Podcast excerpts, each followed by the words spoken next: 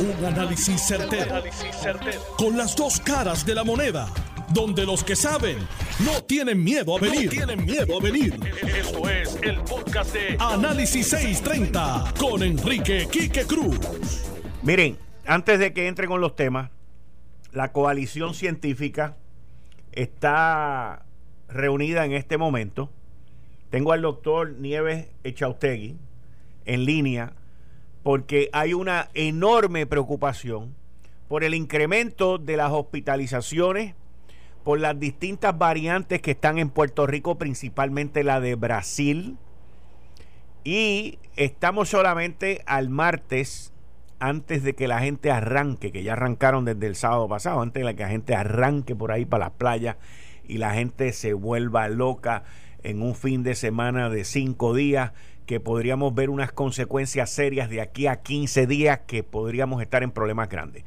Buenas tardes, eh, doctor Nieves Echaustegui. Muchas gracias por estar aquí en Análisis 630. Bienvenido. Garrastegui, perdón. Garrastegui. Sí, hola, hola. Gracias por la invitación. Doctor eh, Nieves Garrastegui, hemos hablado en varias ocasiones en Lo Sé Todo. Muchas gracias por estar disponible aquí en Análisis 630 le pregunto, hay una gran preocupación. Me dicen que la coalición científica está reunida en estos momentos y hay una enorme preocupación por el aumento de hospitalizaciones, no solamente de pacientes del COVID, pero pacientes con otro tipo de enfermedad y otros padecimientos. Por favor, explíquenos.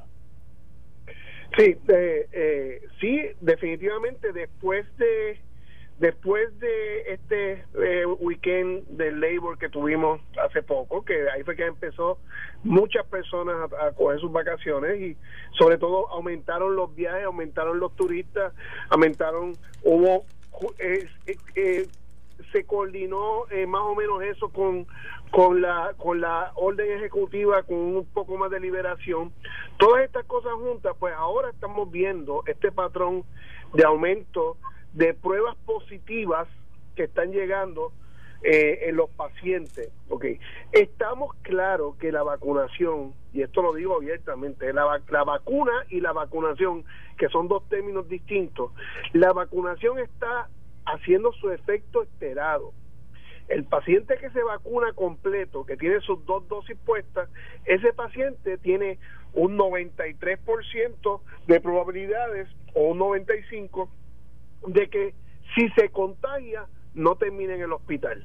Y eso es lo que estamos viendo clínicamente y por eso es que los números desde enero 24-25 empezaron a bajar marcadamente, una vez que empezamos a vacunar ya para diciembre, empezaron a bajar marcadamente hasta unos números que estaban que, que eran bien aceptables, una tasa de positividad baja, llegando al 3%, eh, unas hospitalizaciones de menos de, de 100 de 100 pacientes, e intensivo con dos o tres pacientes nada más. Pero lo que está pasando ahora es que al, verse esta liberación, este aumento de que la gente se está aglomerando más, se están cogiendo confianza con lo que está pasando, entonces se están contagiando y cuando están llegando entonces a necesitar de alguna ayuda en el hospital, ya esas camas están ocupadas por el paciente común, el paciente que tiene diabetes, hipertensión, que le dio pulmonía, que tiene enfisema, ese paciente que llegó y está ocupando camas ya en el hospital. Y entonces, pues, eso es lo que nos preocupa, que aunque usted vea que tenemos 120 pacientes, 125 nada más hospitalizados contra a 500 o 400 que teníamos antes, el espacio ya está eh, ya, ya, está ocupado por otro tipo de pacientes. ¿Ok? Y eso es lo que nos, nos, preocupa en ese sentido. Doctor, le pregunto, eh, ¿y, ¿y, cuál es la peligrosidad durante estos próximos cuatro o cinco días o desde el sábado pasado? Porque yo vi mucho tráfico sábado y domingo pasado. Eh, eso es así.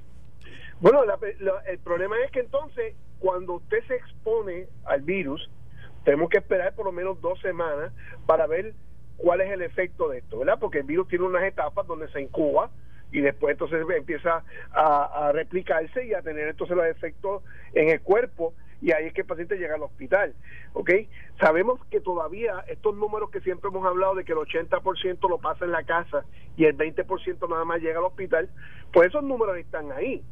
Ahora, como empezamos a vacunar a la gente, y quiero que me entiendan esto, como empezamos a vacunar a las personas de 65 más, o sea, que empezamos por ese renglón, lo que estamos viendo es que el paciente que está llegando al hospital ya no es el mismo paciente que llegaba antes envejeciente, paciente que, que, la mortalidad era alta, paciente de 70, 75 años. Ahora, como esos pacientes están vacunados, pues están llegando mucho menos al hospital. Pero entonces me está llegando el paciente de reglón de 50 en adelante. Ah, Que no son los más que estamos viendo ahora, hospitalizados. Y, y ese, pues, aunque eh, eh, eh, es más, se, se ponen severos y todas esas cosas, necesitan ventilación o necesitan los medicamentos que estamos dando ahora, en realidad, ese paciente, pues, tiene menos condiciones de morbilidad, o sea, que tiene menos cosas que lo pueden hacer más susceptibles a que se mueran, que el otro paciente que llegaba, que venía sin vacuna. ¿Ok? Así que eso es lo que está, ese fenómeno que estamos viendo ahora. Y como te repito de nuevo, entonces, si tenemos nosotros abierto un intensivo donde estamos eh, poniendo pacientes que se operaron de, de, otra cosa, de una pierna, de una rodilla, y están en el intensivo, pues de momento si tenemos un paciente de COVID enfermo afuera que está intensivo, pues esa cama ya está ocupada. No es como antes que tenemos unas camas ya dedicadas para el paciente de COVID porque tenemos menos cirugía, las cirugías estaban suspendidas, solamente eran las la cirugías que no fueran electivas, que fueran emergencias, eh, los pacientes de, de intensivo que llegaban, pues eran pacientes que, que aquel fenómeno que ocurrió bien grande, que era que el paciente tenía miedo de ir al hospital, pues entonces las camas estaban vacías. Sí.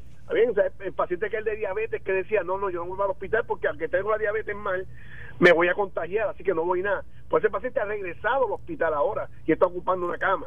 Ahora, doctor, en, estos días también está el peligro de las variantes, principalmente la variante de Brasil.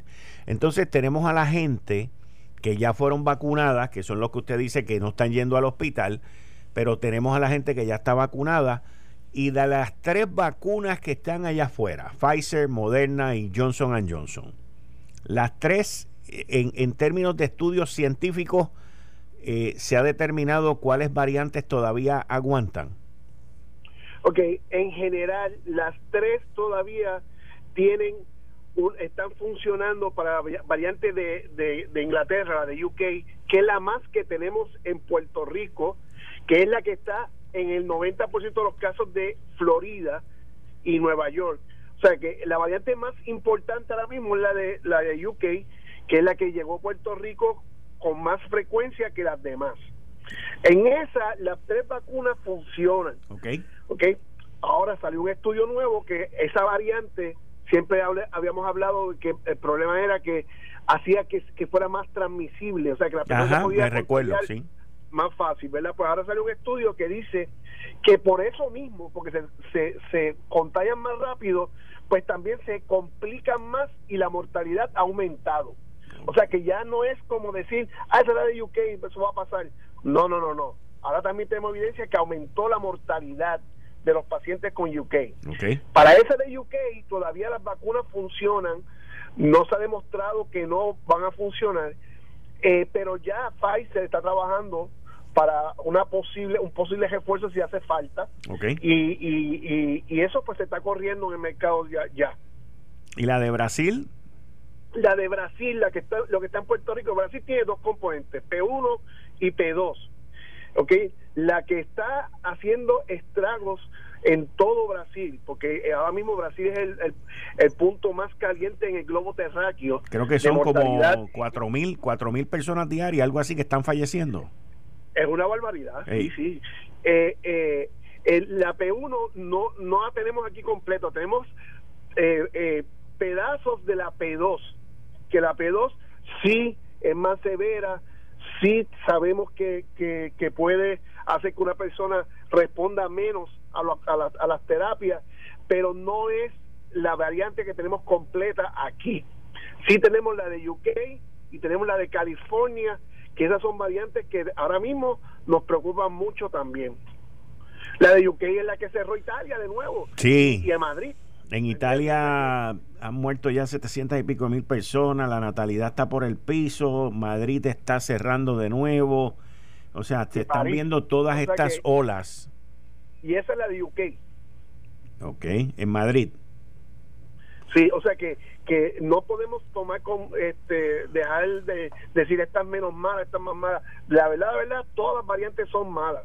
Y el virus, desde que empezamos con la pandemia, el virus está mutando. Esto no es una cosa nueva. Lo que pasa es que ahora eh, eh, siempre, siempre se va por la parte que más, más eh, que, mejor sea para el virus en evolutivamente y ellos pues se ha ido van por la de UK que es la que más se ha regado ahora mismo a nivel del globo terráqueo entonces usted me, me mencionó que Pfizer ya está trabajando en un refuerzo ¿verdad? Pfizer ya está trabajando en un refuerzo por si hace falta porque todavía funciona por si hace falta y en términos de personas que he visto par de casos que han tenido unas reacciones alérgicas brutales, ¿qué se recomienda en esos casos? Qué bueno que haces, haces esa, me haces esa pregunta. Son pocos, son, pocos, pero la reacción es increíble. Sí, es, es, bien interesante porque cuando se buscan estas reacciones a fondo, no necesariamente fueron reacciones alérgicas, sino que fueron efectos esperados de cualquier tipo de vacunación. Ah. Y me explico, y me explico. Eh, eh, personas atópicas, una persona atópica es esta persona que, que, que cualquier cosa le hace una reacción sistémica que le compromete la vía aérea o el estado circulatorio. Ese es el paciente que, si es alérgico a los camarones, se come un camarón y, el y entonces se le hincha la, eh, el cuello, la tráquea y no puede respirar o, o hay unas reacciones alérgicas que son que el paciente se come algo que es alérgico y le baja la presión y se, y se, y se va en shock. ¿Ok? Esas son las reacciones alérgicas que nosotros tenemos que estar pendientes en estos casos.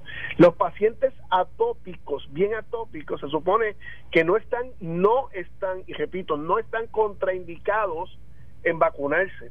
La única diferencia es que hay que observarlos más tiempo que el que se vacuna que no tiene riesgo.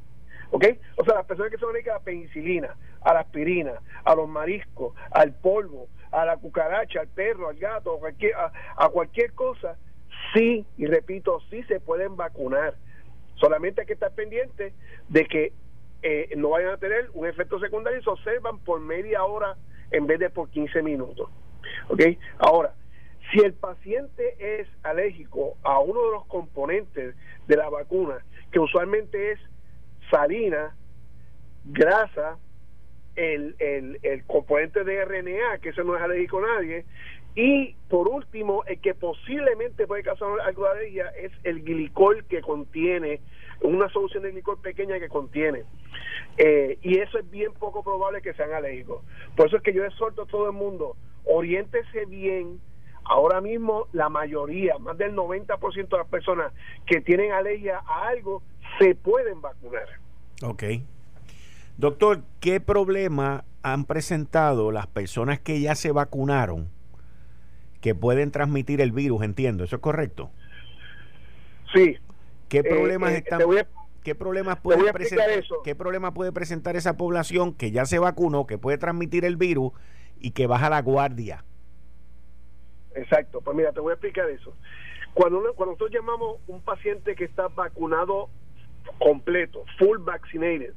Un paciente que está vacunado completo es aquel paciente que recibió la, las dos dosis, si son vacunas de Moderna o Pfizer, o la única dosis de Johnson Johnson, dos semanas después. O sea que si yo te vacuno a ti eh, eh, en enero y te vacuné después en febrero, dos semanas después de la segunda vacuna es que se considera que uno está vacunado. Okay. Y ahí es que viene el problema. La mayoría de las personas que hemos visto que salen positivos después de vacunados fueron que estuvieron vacunados con una dosis y bajaron la guardia. Dos, que estuvieron vacunados con las dos dosis y no esperaron las dos semanas para bajar la guardia. Y tres, que fueron pacientes que, que, que se vacunaron, que pasaron las dos dosis y que tienen una condición en la cual se ha retrasado un poquito su sistema inmune en desarrollar los anticuerpos, es lo más raro, pero puede ocurrir. Y entonces, pues en vez de dos semanas, pues se tardarían como tres semanas. Ok. Ok, eso es todo. Pero si usted se vacuna y, le, y, y, le, y se infecta, la, la probabilidad de que usted no sepa que está infectado es un 95%, porque usted va, va a pasarlo como si nada, va a estar asintomático, sin síntomas. Y entonces ese paciente, cuando se reúne con su nieto, con su hijo, con su hermano, que no está vacunado y que por decir este es el núcleo familiar, pues deja quitarme la mascarilla, pues entonces ese paciente se convierte en el carrier para infectar a los más jóvenes. Lo que pasaba al revés, que era el chamaquito que antes te llegaba, te llevaba a la casa de enfermedad y, y entonces mataba al abuelo, pues puede ser al revés. Si el abuelo da positivo y no se pone mascarilla, pues puede contagiar al núcleo familiar. Doctor Nieves Garrastegui, muchas gracias por estar aquí en Análisis 630. Muy agradecido, especialmente comenzando esta Semana Santa. No, gracias a ti y como siempre, por favor, no bajen la guardia, aunque estén vacunados cuando lleguemos al 75% de la población vacunada, ahí podemos hablar entonces de hacer cambios con la mascarilla. Muchas gracias. Cuídate. Bien, ahí ustedes escucharon al doctor Nieves Garrastegui eh, sobre esta situación que está ocurriendo ahora mismo. La coalición de los científicos está reunida en este momento. No creo que vayan a, a pedir una nueva orden ejecutiva o un cambio, pero sí no dudo por otro lado, que vengan a pedirle a la gente que hagan un llamado a, la precaución. Bueno, hoy el alcalde de Mayagüez, José Guillermo Rodríguez, copó todas las primeras planas de los periódicos en Puerto Rico. Se decía que estaba en Aguadilla, dijo que no, digo en, perdón, se decía que estaba en República Dominicana, que había salido por Aguadilla. Se dijo, se desmintió ayer, que lo mencionamos aquí en este programa, cuando estuvimos con el Marrón y con Dani. Y en adición a eso, eh, hoy han salido fotos donde se muestra al alcalde de Mayagüez, José Guillermo Rodríguez, en la Plaza del Mercado, fotografiándose con distintas personas. Les tengo que decir que yo esta mañana tuve una reunión con una serie de personas que conocen muy bien los procesos judiciales estatales y federales. Y me explicaron por qué fue que los federales, al hacer la investigación, dijeron que había una víctima, que la víctima había sido el municipio y el alcalde. Me explican estas personas que han manejado acusaciones, casos y otra serie de procesos federales, que cuando hay casos de fraude, el gobierno federal siempre identifica a la víctima. Y en este caso, por eso fue que el FBI lo identificó al municipio y a él como la víctima. Y en términos federales, tal y como dijo el FBI, lo que comenzó como una investigación de fraude, que inclusive estaban investigando al alcalde y a la gente de la municipalidad, de, de la alcaldía, terminó en las acusaciones de estas personas la persona, este grupo de personas me explican que en términos federal, que no hay, eh, por lo menos hasta ahora, no ha habido y no, no se desprende de que hayan acusaciones en contra del alcalde. Lo que sí me explican estas personas es que a nivel estatal hay otra serie de delitos que tienen que ver con negligencia y otra serie de situaciones como el manejo de los fondos, porque los federales han dicho que los fondos que se utilizaron, según la investigación de los federales, ellos han dicho que los fondos que se utilizaron eran los fondos que habían sido asignados para el centro de trauma, pero el alcalde, por otro lado, ha dicho que esos no fueron los fondos. Obviamente, aquí hay abogados de todas las partes aconsejando y opinando y diciendo qué se puede y qué no se puede decir. Es claro que el alcalde José Guillermo Rodríguez va a tener en su momento que dar sus explicaciones. El representante José Aponte, que ayer lo tuvimos aquí en una resolución que presentó, hoy tuve la oportunidad también de entrevistar al representante Ángel Matos, que es el líder de la mayoría del Partido Popular en la Cámara, y él dijo que ellos van a presentar una resolución para investigar eh, lo que ha ocurrido en el municipio de Mayagüez. Y de ahí también se desprende la investigación que acaba de anunciar ayer el Departamento de Justicia y el secretario de Salud, a través de su secretario de Salud, el licenciado Domingo Emanueli, que hasta ahora ha sido el único que ha sido confirmado. Ahora, hace minutos, me acaban de enviar también una información de que el Departamento de Justicia ha recomendado la designación de un FEI para el ex secretario de Hacienda Raúl Maldonado. Así que todas estas cosas están ocurriendo y están saliendo durante esta semana. ¿Ok?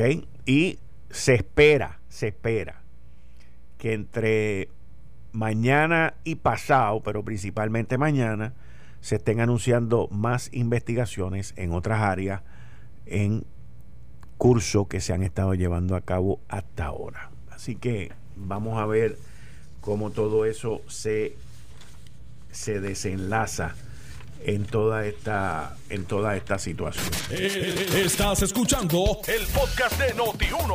Análisis 630 con Enrique Quique Cruz.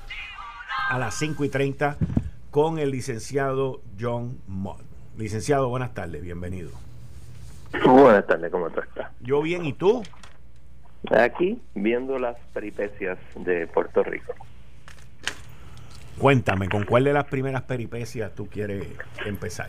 Pues la última que salió hace unos minutos, que la de Raúl Maldonado. Departamento, el Raúl Maldonado. El Departamento de Justicia recomienda un FEI para Raúl Maldonado. Uno, eso no quiere decir que vayan a nombrar un FEI, sino que ahora el, eh, el, la Oficina de Fiscal Independiente pues va a analizarlo si nombra un, fiscal, el fiscal tiene que analizar todo y determinar si va a acusar.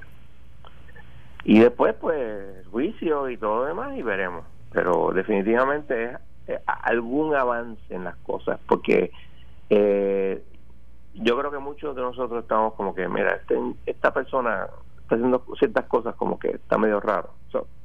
pero vamos a ver, porque falta mucho todavía para poder determinar que, John, hubo algo ilegal. A mí a mí me, me, pregunta la mente eh, cómo es posible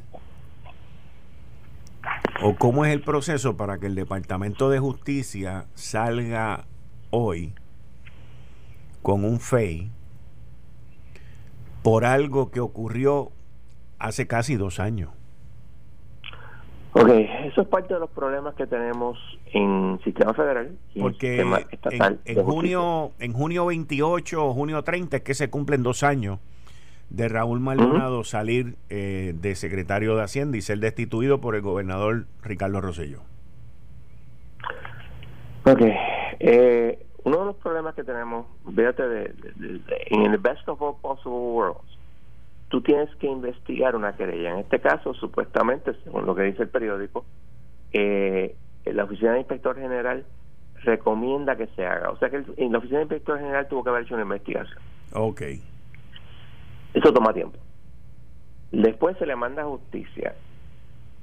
Justicia tiene que analizarlo y dependiendo, porque hay unas recomendaciones, o sea, se le manda un documento al, al Ese documento puede tener cientos de páginas o más, o más, y ha pasado.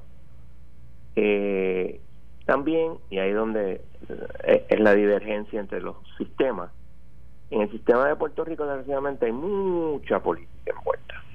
Es muy posible que la gobernadora eh, haya determinado, por las razones que sean, que no iba a mover el caso, lo iba a dejar ahí morir y cuando cambia de administración, en nueva administración ha dicho, espérate, esto no está feo, tú sabes, esto hay que hacer algo.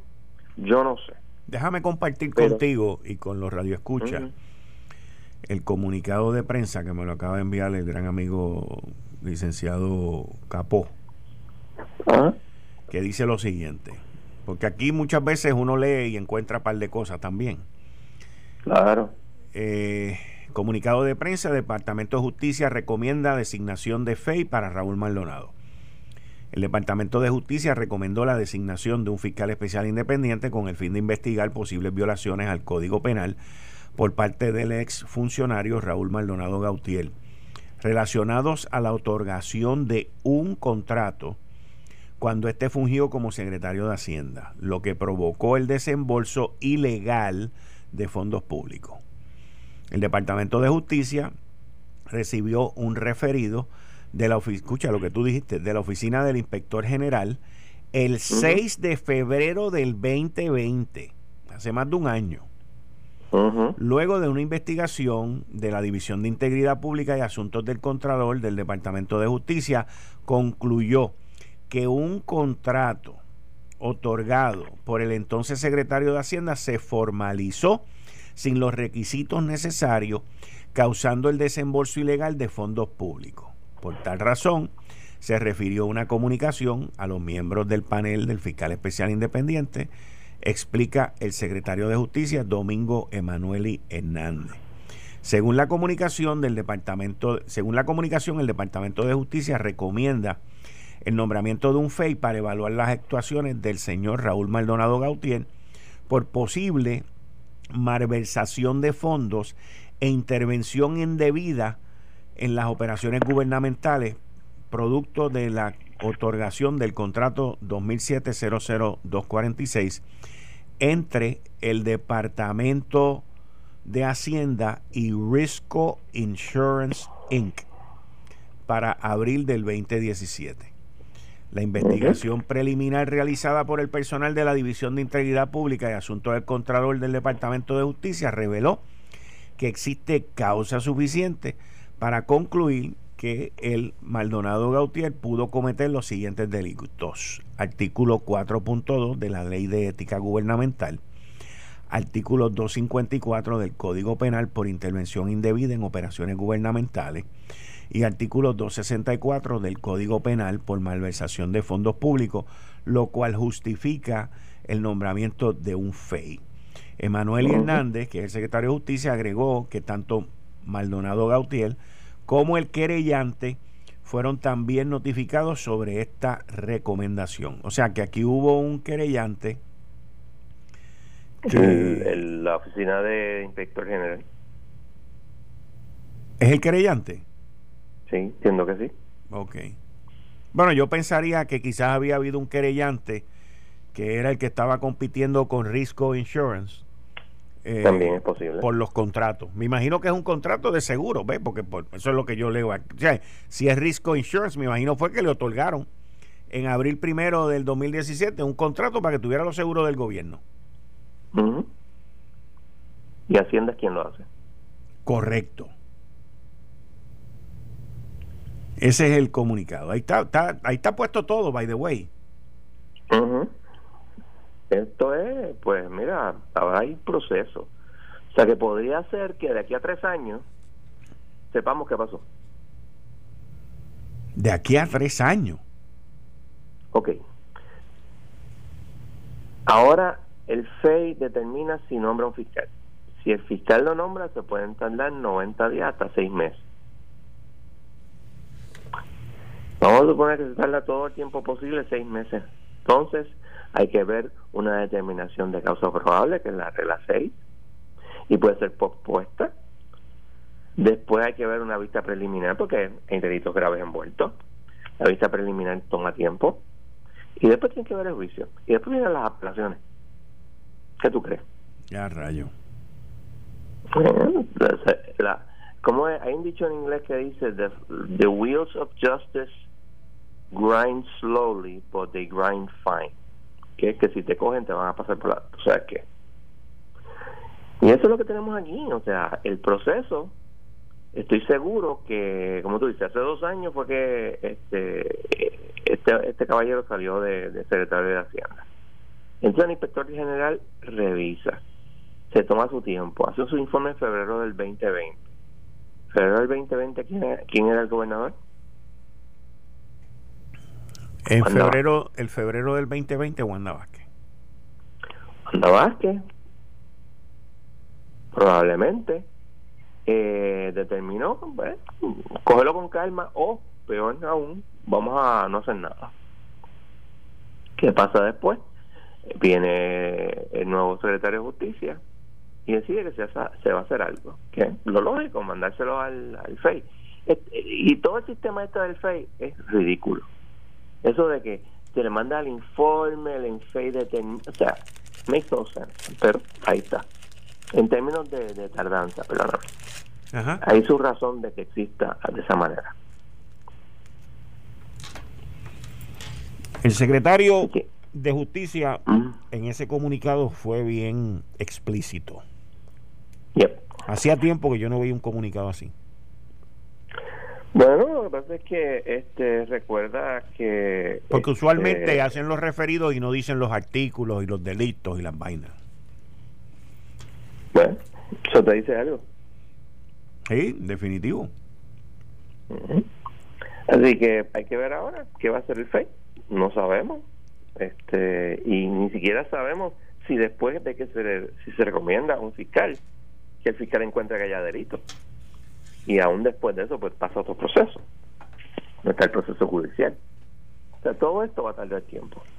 Y obviamente en el proceso vas a oír a sus abogados gritar que esto es una persecución política, que todo es culpa del gobernador, etcétera, etcétera, etcétera. Vamos a ver, esto apenas comienza.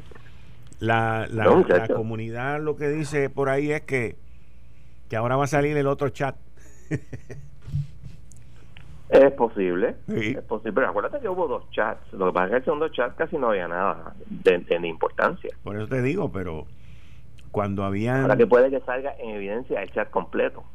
Sí, pero ¿a, quién vas a atacar? Ninguno de los que están en ese chat existen ya gubernamentalmente. Eso es cierto, pero acuérdate que no necesariamente las personas que están envueltas en esto estén pensando lógicamente. No, no, esa parte yo la entiendo, pero Vamos a ver, vamos a ver. Bueno. Vamos a ver.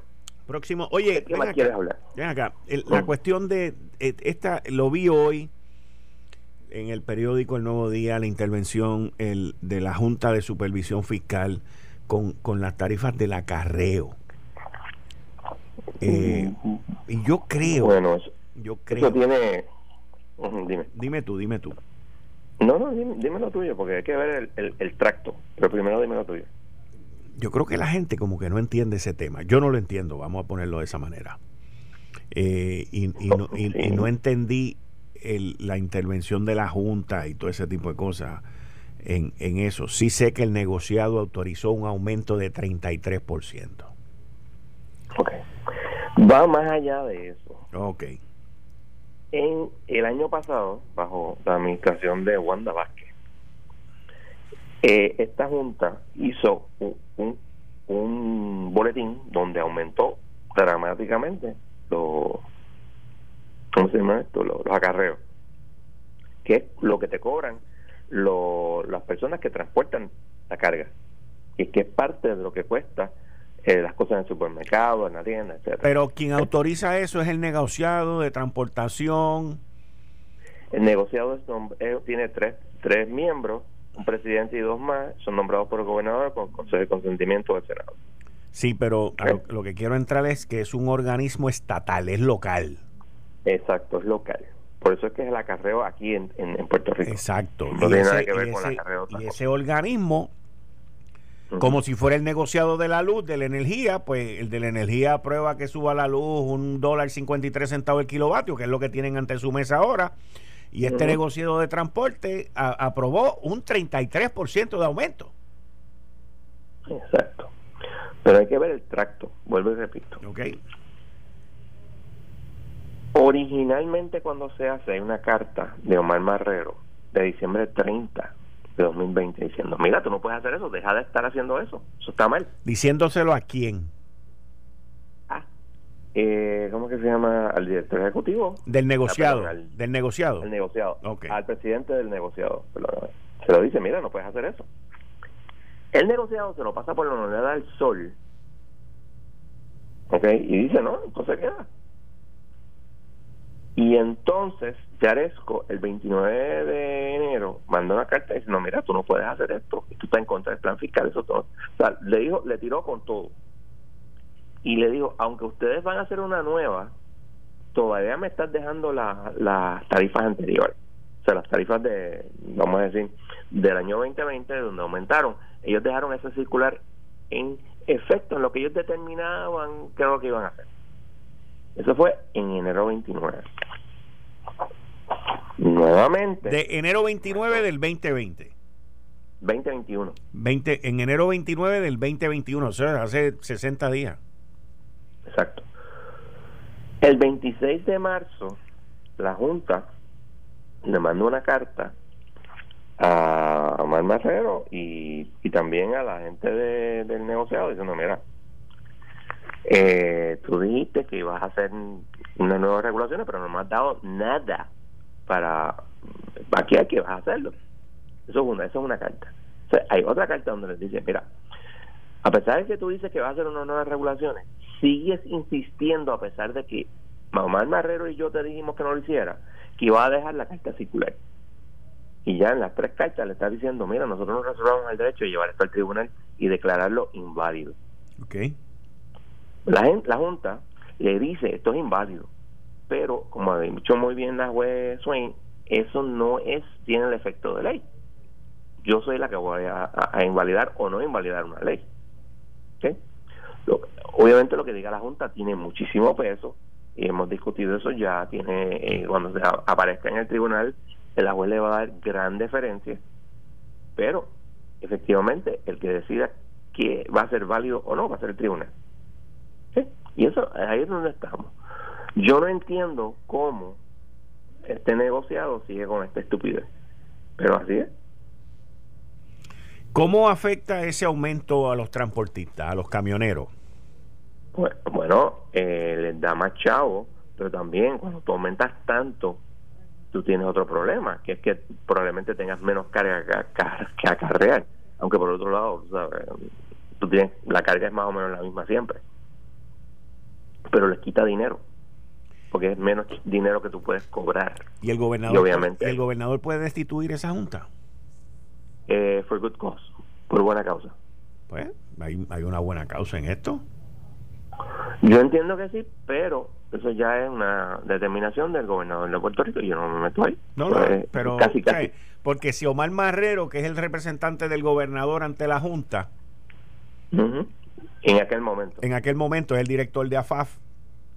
Exacto que es quien trabaja con la Junta los números y los todos los planes fiscales y todo ese tipo de cosas, le está diciendo a los del negociado, mira, no jorobe con eso, los tipos como quiera quieren quedar, crear un problema, pues sácalos y ya está, los destituye y ya está. Yo no tengo problema con eso, yo creo que es la mejor manera de manejar este asunto porque ya es ridículo, porque se lo dijo a Faf, después vino Yaresco y se lo dijo, y ahora se lo vuelve a decir, eso es ridículo. Y lo único que tienen que hacer es suspender el aumento y seguir con, o sea, ir y, y bregar con sus regulaciones, ver qué van a hacer, porque obviamente en un momento va, a venir, fíjate, pero un 33% lógicamente está de cara. No, eso es brutal, eso es brutal. Ahora, en adición a ese 33%, también hay el, este, el aumento de lo que está ocurriendo en los muelles. Que también va a tener un impacto porque creo que esas tarifas también van a subir. Eh, creo que sí. Y eso pues, estamos en un tiempo de, de costo. O sea, en Puerto Rico no entienden muchas personas que los costos de hacer negocios no bajan, sino que suben.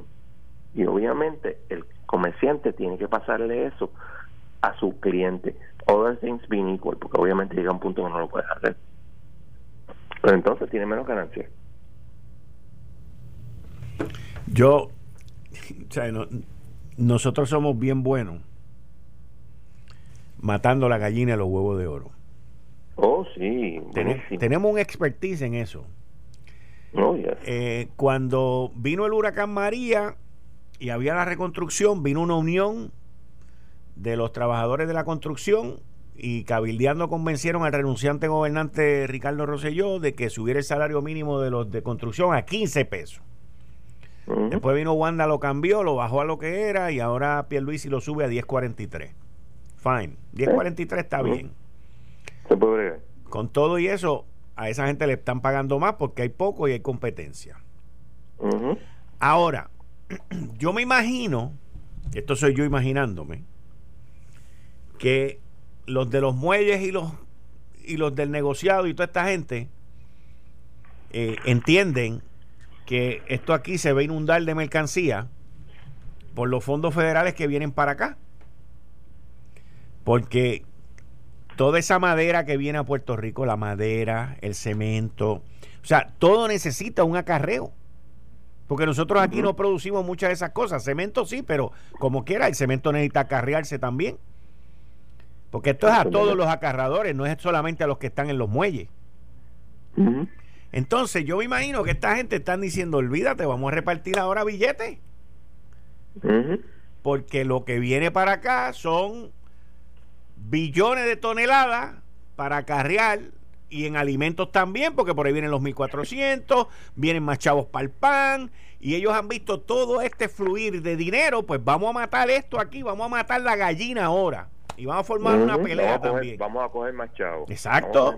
Sí, es, que es la única lógica que yo le estoy viendo a esto, porque no le veo otra. O sea, menos carga no va a haber. Ellos están vislumbrando que va a haber más carga. Muy posible. Con los materiales de construcción. Aquí no los hay. Materiales de construcción posiblemente más consumo de comida, por lo tanto, pues más agarreo de comida. Sí. Wow. Todo eso. Bueno, vieron al alcalde de Mayagüez en la Plaza del Mercado, ¿viste? Tú que has, cubierto este esa noticia bastante aquí. yo quiero hacer claro una cosa. En este programa se discutió eso desde el indictment. Correcto. Y recuerdo que cuando salió la, la próxima noticia de la demanda de el, la, la cooperativa, se cubrió el otro día. Yo lo sé. Estoy casi seguro que fue el lunes y martes. El indictment creo que salió el lunes. Fue uno detrás del otro. Esto tiene cola. Explica. Y aquí hay. Tú vienes diciendo eso desde el principio. Desde el principio. O sea, vamos a mirar los posibles eh, delitos estatales. Tú cogiste dinero que está destinado a esto, a, a un hospital, y lo pasaste a una corporación pública con fines de lucro, no para el hospital, sino para invertirlo. O sea, hay posible malversación de fondos. Negligencia en el cumplimiento del deber y este incumplimiento del deber. Tú tienes un deber de, de cuidar los fondos que están administrados. Si tú te fijas, hay un patrón muy interesante en los préstamos que supuestamente cogió el municipio o MEDI, donde se le pasan unas propiedades alegadamente al a esta corporación, corporación. cuyo junta de directores es el alcalde, el jefe de finanzas y tres personas del municipio nombrados por el por el eh, por el eh, alcalde según establece la ley. ¿okay? Ese dinero, esas eh, propiedades supuestamente se dieron en garantía de ciertos préstamos. El municipio de Mayagüez viene y dice, no, eso no se podía hacer porque no se hizo conforme a derecho, porque había que hacer una resolución. Ok, eso es posible. Pero entonces, ¿por qué lo hizo el director ejecutivo? cogió el dinero. O, lo cual es más probable, recibió instrucciones de que lo hiciera. Y si es, supo, just bear with me. Si el alcalde le dijo a este director ejecutivo, tú hazlo, no te preocupes, porque si no lo pagamos, lo que hacemos es que vamos allí y decimos que eso es ilegal. ¿Qué es eso? ¿Qué hmm. se te viene a la mente inmediatamente? Sí, sí. Fraude. Pero interesantemente es cometido contra las cooperativas de Puerto Rico. ¿Y qué es interesante de las cooperativas de Puerto Rico? Las cooperativas de Puerto Rico no son federally insured eh, entities. Al no ser federally insured entities, no cae bajo un delito que es el 18 USC 1014, que es dar una información falsa para este en una aplicación de chavo pidiendo chavo. Ok. Eso tiene tú sabes cuántos años de cárcel máximo. 30 años. Wow. O sea que probablemente los que estarían envueltos en eso, y es otra cosa, si tú lo que hiciste fue llenar un formulario y se lo llevaste físicamente, ahí no hay wire fraud, ni, ni, ni, ni mail fraud. Tampoco hay jurisdicción federal. Y esas cosas a mí como que, hmm, how interesting. Los federales dijeron, él es una víctima. Y puede ser que lo haya pensado. O, o, tienen, están cocinando otra acusación que lo va a incluir a él, lo cual también es posible. A mí me... Porque, sigue, sigue tú. Porque fíjate que volvemos otra vez al director ejecutivo. Si el director ejecutivo, esto es especulando, yo no tengo ninguna prueba sobre esto, dice, no, lo que pasa es que eh, a mí el alcalde me dio instrucciones por teléfono de que yo hiciera estos asuntos, porque si todo salía mal, él podía decir, ah, no, es que esto es ilegal. Y por lo tanto, no se afectan esas propiedades. Pero entonces el banco pierde su colateral. ¿Ok?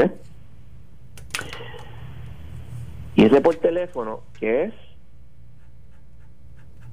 wire fraud. Y si él testificase sobre eso, lo cual es especulativo, obviamente, pero él tiene cuatro acusaciones. Pero él no es el principal acusado en ese pleito de acusación federal, es otra persona. Y si tú dices, y si tú puedes demostrar, porque eso hay que hacer una investigación, etcétera, podría pasar. No sabemos, porque obviamente esa información, yo creo que ni, la, ni el FBI la tiene en este momento. Pero obviamente el abogado que tenga tiene que estar pensando, si no es que ya ha hablado con fiscalía sobre ello. Sí, sí. John, muchas gracias. no hay problema. Cuídate. Ok. Ahí ustedes escucharon al licenciado John Mott.